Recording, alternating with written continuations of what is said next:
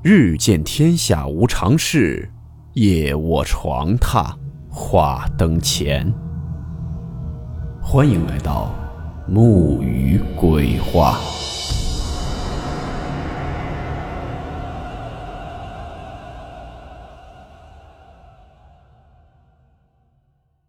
大家好，我是木鱼。今天的故事来自网友青木投稿分享。故事名称：听戏的女孩。温馨提示：本故事含有未经证实的内容和边缘化知识，部分内容超出普遍认知。如感到太过冲击自己的主观认知，请大家当做故事，理性收听。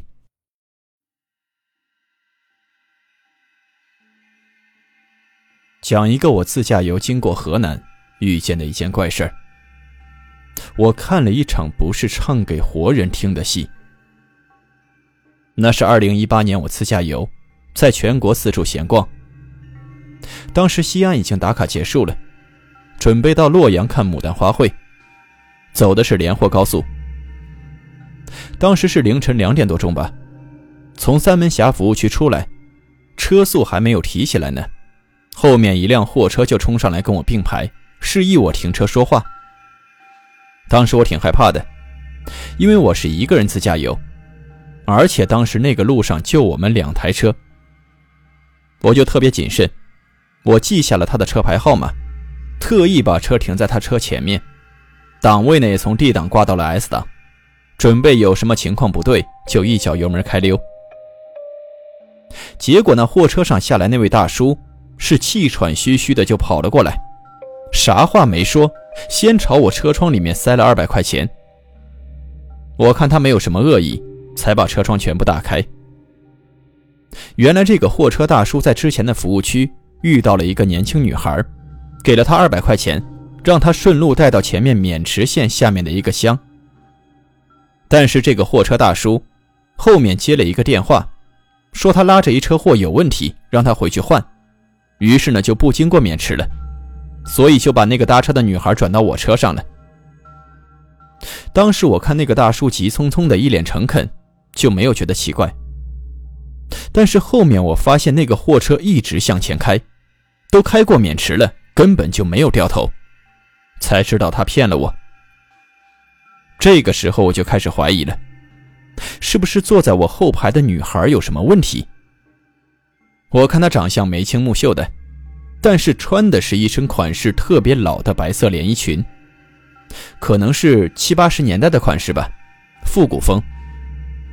当时是洛阳牡丹花开的时候，应该就是四五月份吧。那个时间河南的晚上还是挺冷的，她也不穿外套，也不怕冷。上车之后呢，只说了一句话：“到渑池县某某乡某某村。”然后呢，就一直低着头不说话，也不玩手机。我就找话说：“我说美女，我本来就是出来玩的，漫无目的，随心所欲。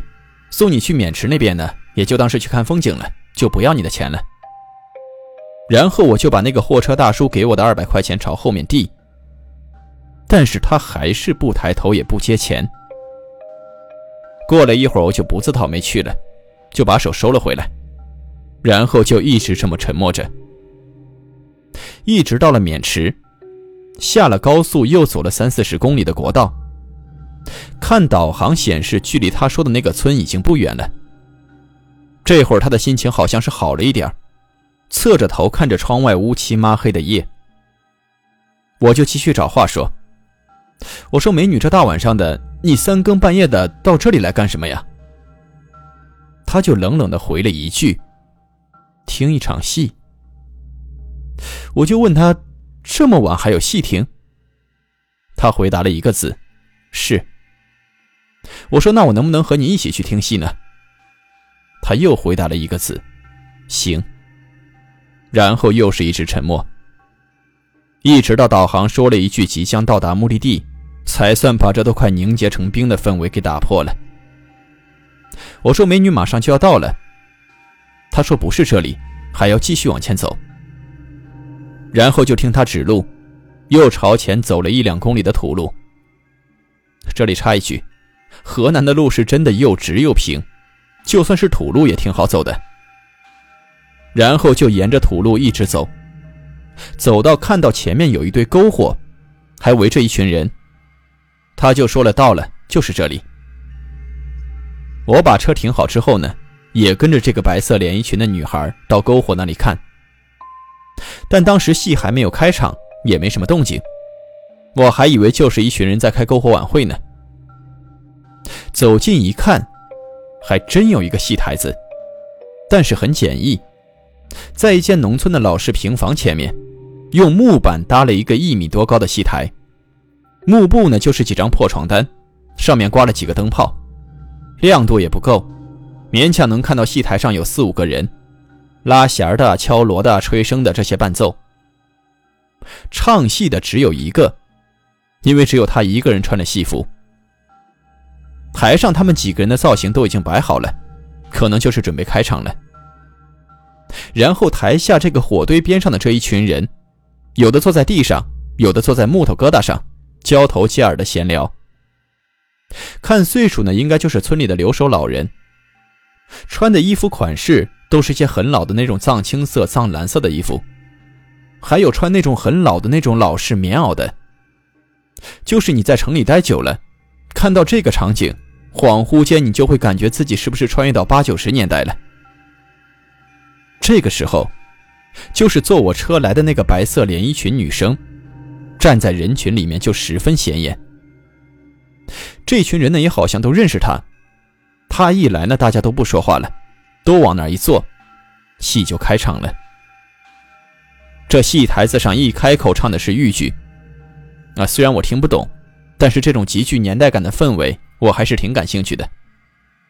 我也就往篝火里面的人群里面挤了挤，啊，大爷您让一下，大妈您让一下，我就挤在大爷大妈中间，找了节木头就坐着看。也不知道是篝火的火光跳跃的太魅惑，还是戏曲的艺术形式太枯燥。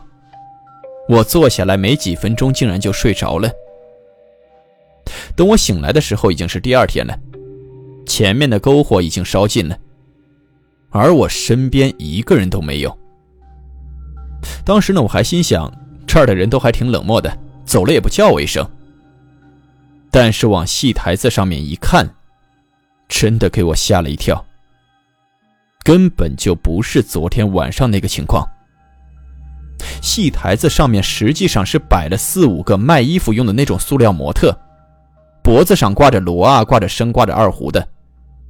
然后那个穿着戏服的人，是躺在舞台中间，仰面朝天一动不动。我刚要上去看情况，就从旁边过来一辆摩托车，接着下来一个黑脸的大叔，然后提着一筐子饭菜把我喊了起来。他说。你给点弄啥了？是不是想偷东西？我刚准备解释，这个黑脸大叔他也看见了舞台上的情况，他把那个装饭的篮子一丢就冲了上去，然后大声喊：“叔你咋了？叔你咋了？你醒醒啊！”其实当时舞台上那个穿戏服的老人家已经去世了，死因是疾病。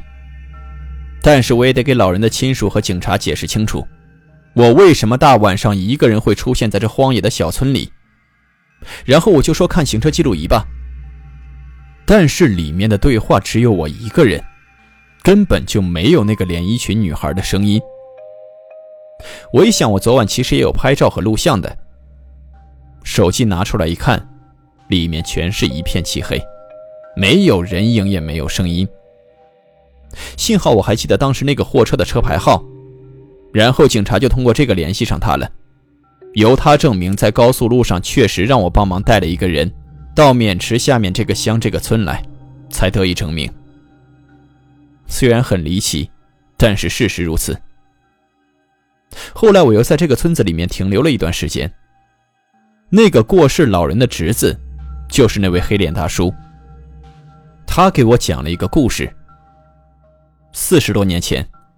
老人年轻的时候样貌俊俏，在草台班子里面唱小生，惹得台下的一位白色连衣裙的姑娘是喜爱不已，眉目传情，两人就悄悄在了一起。可是这小生深情也多情，喜欢他的姑娘又何止一个呢？其实他身边还有其他的女孩。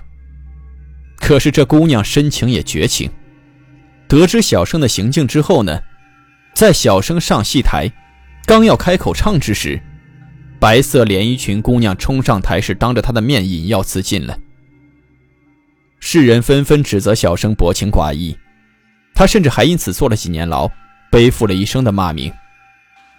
小生呢也是愧疚不已，一生未娶，发誓不再唱戏。直至孤老无儿无女的，则由侄儿照顾。其实早在几天前，那个黑脸大叔就觉得老人的行为有点反常。这个老人就开始自己动手搭建戏台子，然后还在废品回收站买了几个塑料模特当乐队，说是为了心爱之人，要把那一出豫剧《打渔杀家》唱完。戏一开腔，八方来听，一方为人，三方为鬼，四方为神明。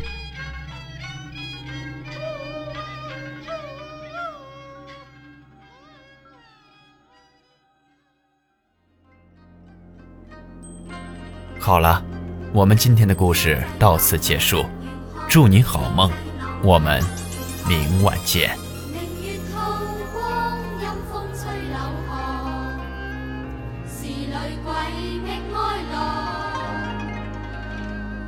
谁人愿爱凄厉鬼新娘？